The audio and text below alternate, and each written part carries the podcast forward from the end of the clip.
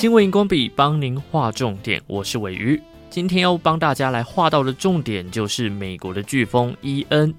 伊恩飓风袭击美国东南部，灾损高达一点五兆台币，而且怪兽飓风不止一个，未来路径将会更难预测。美国在九月底经历了一场灾难。飓风伊恩袭击了美国的东南部，至少有七十人死亡，还有一百八十万户停电。由于死亡人数很多，许多的建筑物也被摧毁，大部分的土地呢也被淹没了，就连净水厂也停摆，估计的毁损金额飙到了台币一点五兆。那么，美国总统拜登就说，这需要大量的救援，还有清理时间，所以不能懈怠，也承诺会不计代价的帮助当地来重建。那当地受灾的民众就无奈的问道：“诶，谁能帮帮他们呢？因为环顾周围，没有电力、网络、电信服务，一切的一切都被怪兽等级的飓风给摧毁了。”那么，除了总统许下的承诺以外呢，全球首富马斯克旗下的太空探索技术公司 SpaceX 也预计捐出了一百二十套的星链卫星接收器，提供当地的灾民能够连上网络。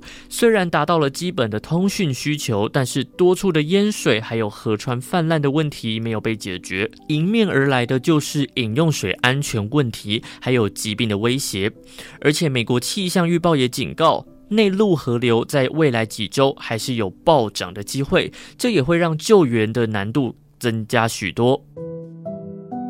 其实，飓风伊恩是在加勒比海茁壮的，在袭击美国东南部之前，第一个受到冲击的其实是古巴，当地也有三个人罹难。不管飓风还是台风，只要登陆会造成伤害，而这种怪兽飓风等级的，恐怕会越来越常见。在《镜新闻》还有《科技新报》的报道文章当中看到，相较于四十年前一边移动一边变强的飓风数量多达了百分之四十，而且气象员会更难预测路径。专家也说明，气候变迁所额外造成的热被海洋吸收，于是蒸发了更大量的水汽，就成为了飓风的温床。关于气候变迁这件事情，当然绝对不可能是一个人造成成的，而是全世界、全人类这个时代必须要负责还有面对的大事件。气候造成的灾难越来越频繁，你准备好面对了吗？